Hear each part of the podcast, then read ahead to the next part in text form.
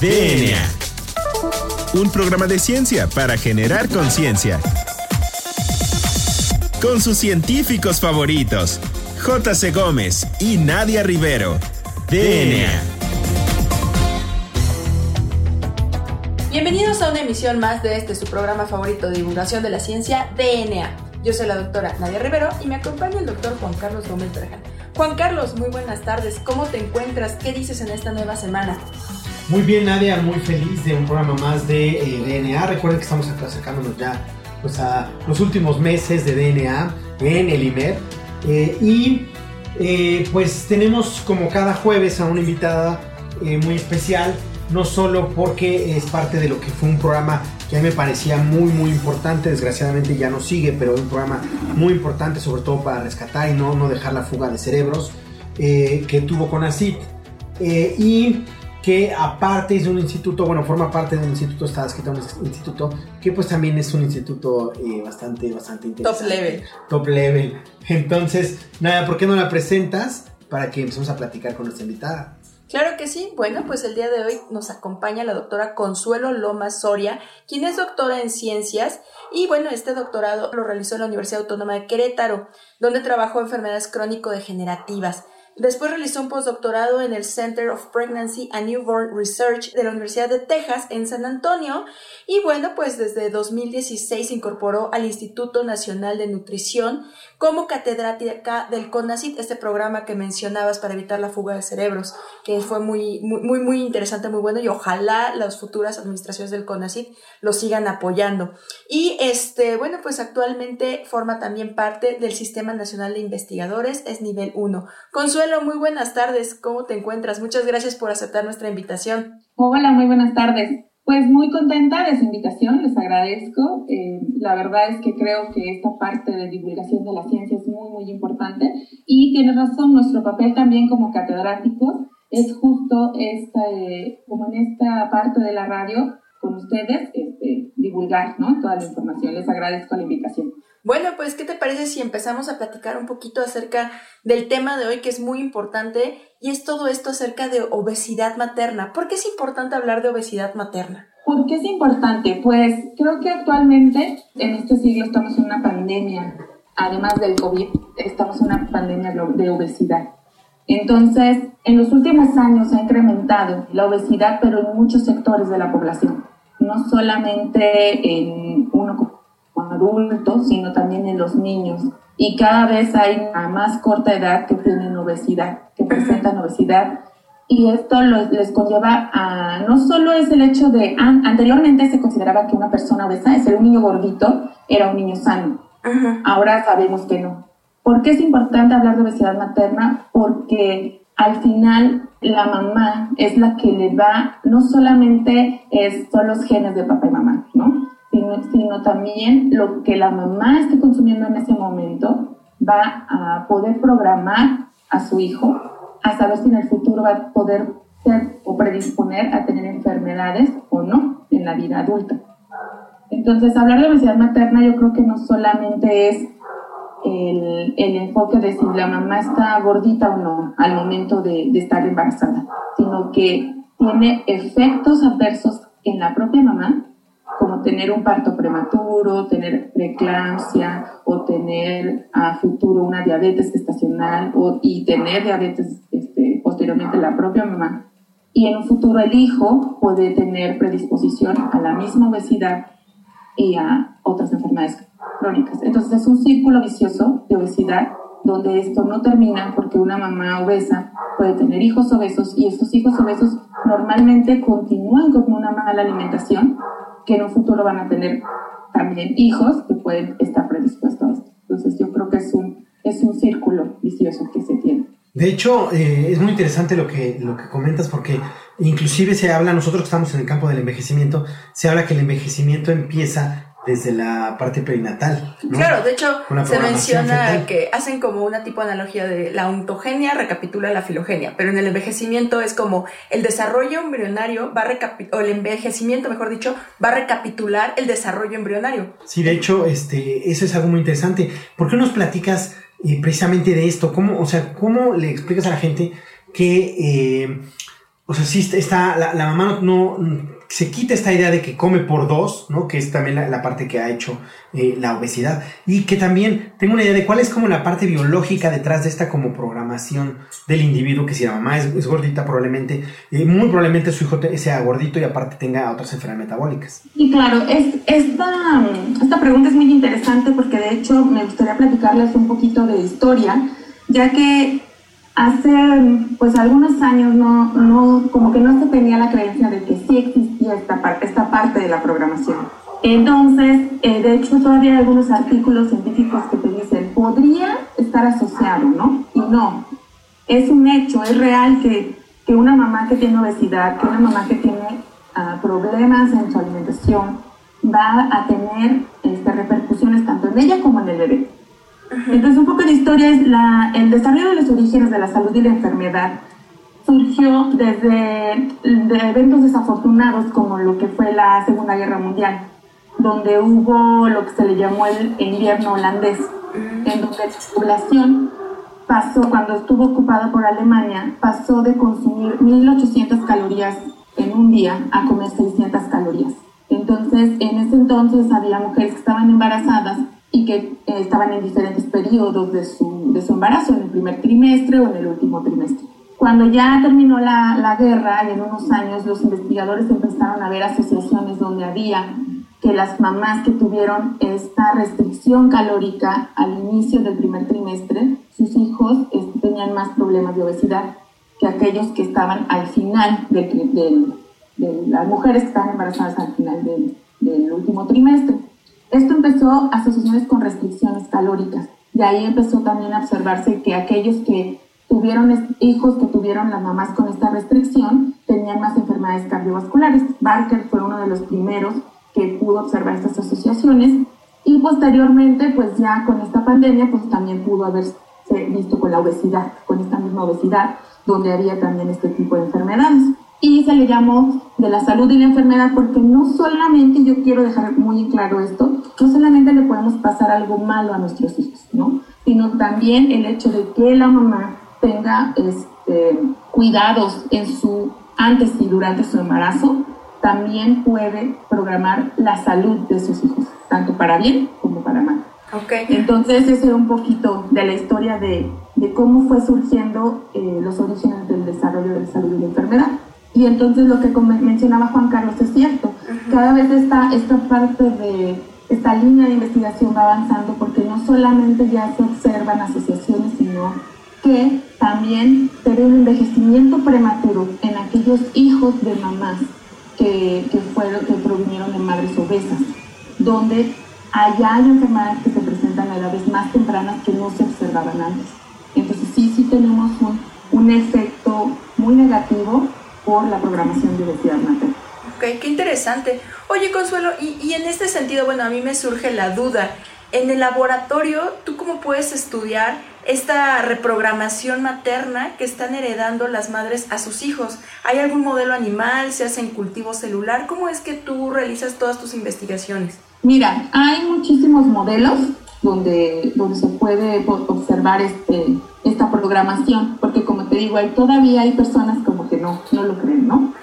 Este, en modelos animales nosotros tenemos modelos en ratas, donde para efectivamente ver que sí fue cuestión de que la mamá comió una dieta alta en grasa y tuvo un efecto en sus hijos, lo que hacemos es simular lo que es la dieta de, de una persona normal donde estuvo expuesta toda su vida desde el nacimiento a una, una dieta alta en grasa.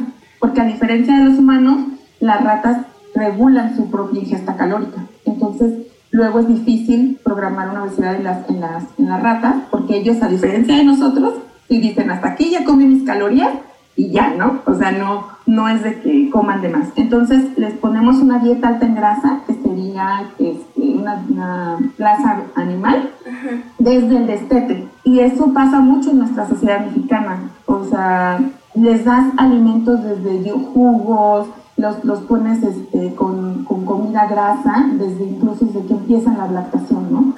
Desde que empiezan sus primeros alimentos. Entonces estamos simulando nuestros modelos animales que desde muy pequeño tú tienes una una cercanía a lo que es una dieta alta en grasa y toda tu vida.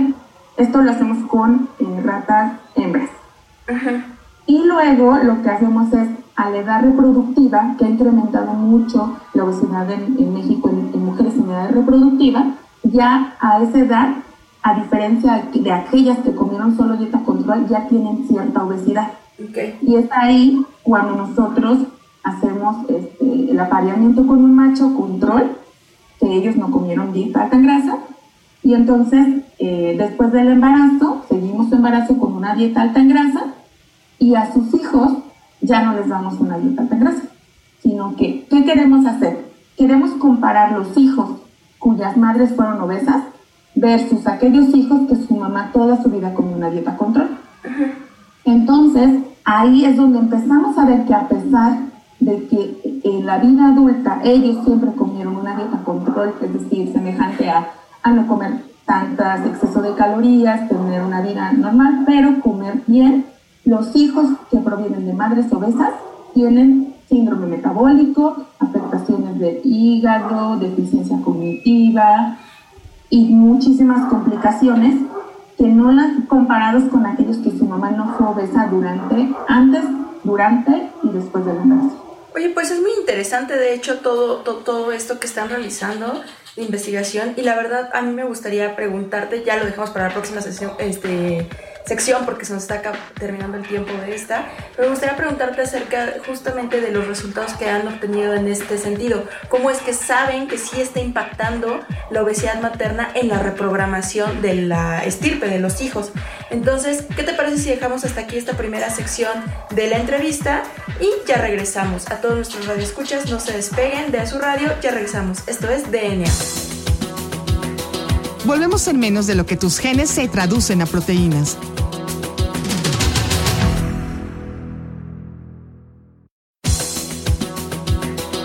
Ya recargamos ATP. Continuamos.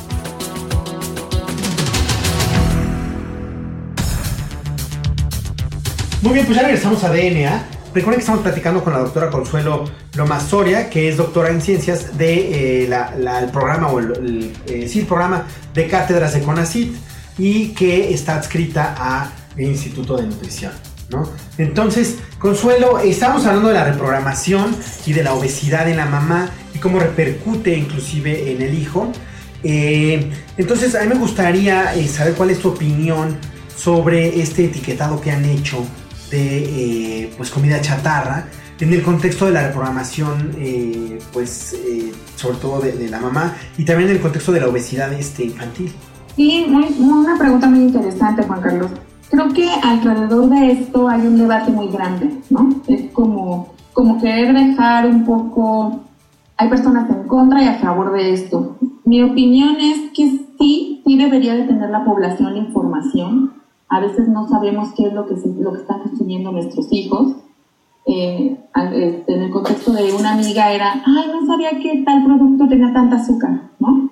Y yo se lo daba a mis hijos, ¿no? Creo que sí es importante, yo, yo creo que sí es importante el etiquetado y pues tanto la prohibición o no, yo creo que depende mucho de, de los, de los padres, pero en el contexto estricto de la reprogramación, a, una vez escuché a un doctor muy reconocido en el área que, que nos dijo, y hay una figura muy impactante donde estaba el óvulo de, de una mujer en el feto de, de, otra mujer embarazada, ¿no? Una mujer embarazada. Entonces, tú no estás programando solamente a, o sea, no te estás dañando solo a ti, estás dañándote a ti, a tu hija y a tus futuros nietos.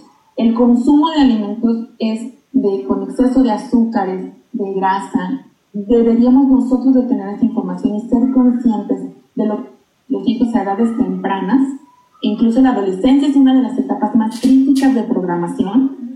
Los adolescentes son los que están consumiendo como locos grasa y azúcar, porque como su metabolismo es tan rápido, ellos creen como no están, no están engordando, pues entonces pueden consumir lo que quieran. Pero lo que no saben es que están programando a su espermatozoide y a sus óvulos de sus futuros hijos y nietos a tener complicaciones.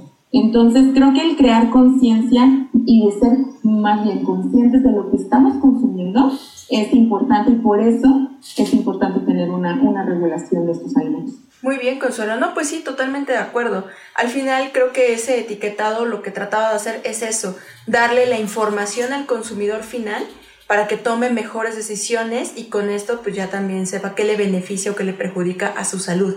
Y bueno, Consuelo, en la sección pasada eh, pues platicábamos acerca de todos estos modelos animales que utilizan en el laboratorio para poder conocer la reprogramación materna. Entonces, eh, yo me quedé en la sección pasada con la duda acerca de, y, y o sea, una vez que tienes esas ratas, cómo eh, sabes que la reprogramación materna sí tuvo un impacto en la estirpe. Entonces, no sé si también ahí nos podrías eh, también platicar acerca de tus líneas de investigación que desarrollas en el Instituto Nacional de Nutrición. Mira, en, en, en el grupo de trabajo donde estoy, con la doctora Elena Zambrano, eh, tiene, ella ya tiene muchos años trabajando en programación del desarrollo. Hay un grupo grande de doctores donde cada uno tiene una especialidad o, somos un brazo de esta parte porque la programación es uh, sistémica. en todos los, los, en todos órganos este, va a haber una programación adversa por que la mamá fue Entonces, desde un compañero, el doctor Luis Reyes, que trabaja la parte del cerebro, en donde él evalúa toda la parte cognitiva, donde hay un déficit también de atención por parte de, de, los hijos que vienen, que son de madres obesas. Este, otra compañera, la doctora Guadalupe, ella evalúa la parte reproductiva, en donde, en donde ve el espermatozoide, cómo se ve afectado, hay muchísimo mayor estrés oxidante y que programa adversamente también a los futuros hijos este, la doctora Claudia Bautista, que ella evalúa la parte de la lactancia, donde ve que cuando las mamás consumen una dieta alta en grasa y lo pasa a través de la leche y le pasa a sus hijos y durante todo el embarazo, ellos tienen también repercusiones. Y la doctora Catalina, que ella evalúa la, la microbiota, pues también se ve afectada tremendamente por la obesidad materna. Hay mucho más bacterias que te pueden este, proveer a, perdón, predisponer a tener obesidad a los hijos. Y yo trabajo más la parte del área este, de lo que es metabólico, que sería el hígado, donde el hígado también se ve tremendamente afectado por el síndrome metabólico que, que se causa en los hijos por la obesidad materna. Entonces hay una resistencia a la insulina, hay un incremento de, también de, de tejido adiposo, lo cual programa un hígado graso. Entonces, una de las líneas de investigación es cómo es el, el efecto de la obesidad materna, tanto en el síndrome metabólico como en, en el hígado graso, y que al futuro, en el envejecimiento, tenemos un hígado graso muy exacerbado en los hijos de madres obesas, pero además lo que les está impresionando mucho este modelo es no están consumiendo una dieta alta en grasa. O sea, no es que yo en este momento esté comiendo tamales y les esté dando mucha grasa a los animales, porque, como bien saben, el hígado graso es no alcohólico, hígado graso no alcohólico es por el alto consumo de azúcares y, grasas. Pero en este, en este momento los hígados de las ratas, de los hijos de madres obesas, tienen un hígado graso sin consumir ni azúcar ni grasa. Esto es impactante porque, como les comentaba en la anterior pregunta, cuando yo evalúo a mis ratas en edades jóvenes, aún no se ve el efecto tan marcado del, del, del, efecto adverso que tuvo la madre. O sea, mi mamá fue obesa y no me pasó nada, ¿no? No, pero cuando va envejeciendo el ciclo natural de la vida, los hijos que vienen de madres obesas tienden a tener mayores complicaciones y enfermedades prematuras, aún estas ratas que consumieron una dieta control toda su vida. Entonces sí, sí es impactante a todos los niveles y en todos los sistemas y que ah, otra cosa muy importante es que es diferente en machos que en hembras. Sí. Esa es otra área muy grande a explorar donde hay un envejecimiento prematuro en los machos que en las hembras. Tal vez un efecto protector ahí de, de hormonas, ¿no? Entonces ya son temas que pues son muy fascinantes en la programación del desarrollo porque dependiendo de si es macho o hembra, también va a tener un efecto adverso. Oye, Consuelo, y, algo que, que también me, me, resalta y que creo que también es importante mencionarlo, la parte de este, neurológica también del desarrollo este, neurológico, me parece que también hay algo ahí, ¿no? De, en la programación este, prenatal. Sí, sí, sí, sí. Eh, de hecho, muchos estudios ya, eh, no solo de nuestro grupo de trabajo, sino otros este, investigadores, han visto que los que los hijos de madres obesas tienen deficiencia en el aprendizaje. O sea, ya han hecho estudios en humanos donde hacen pruebas cognitivas y todo esto, en donde además de tener déficit de atención, también tienen retraso en la aprendizaje o tardan más en aprender este, alguna tarea. Entonces esto sí ya viene desde, desde, la programación y sí tendría que tratarse.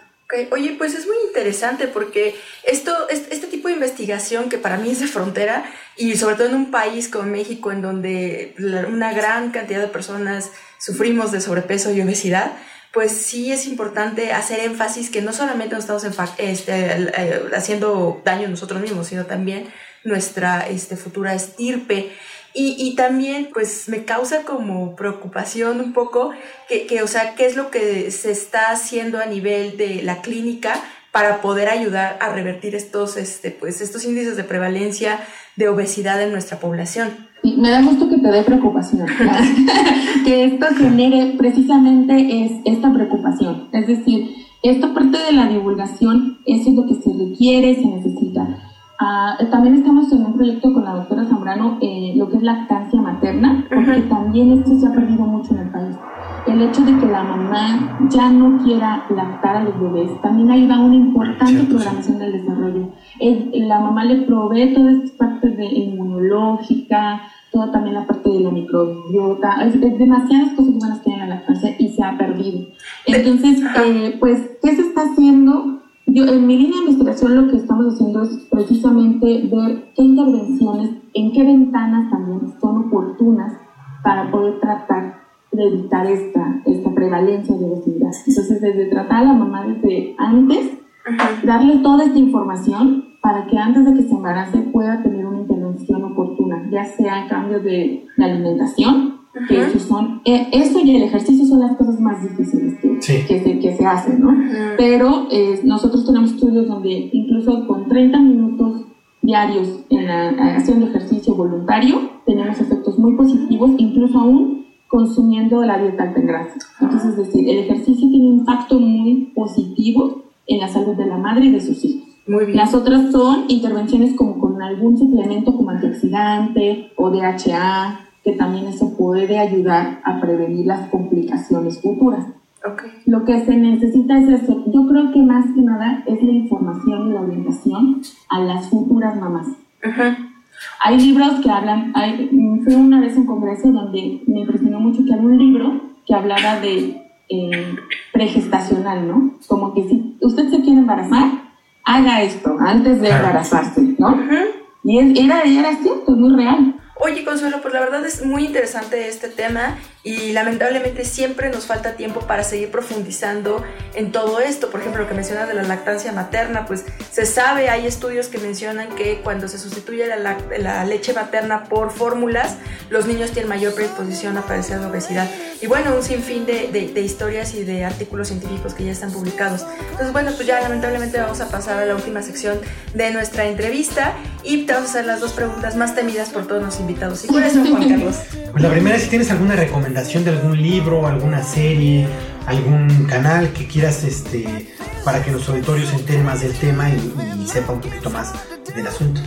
Pues mira, series hasta ahorita de esto no, no, creo que no, no he visto como tal, pero mi tutor de, de postdoc, que es el doctor Peter Nathaniel, él tiene un libro que, que de hecho ahorita está editando otra vez para que salga, este, ya va a salir la nueva versión, se llama Life in the Womb, es los orígenes del desarrollo de la salud y la enfermedad.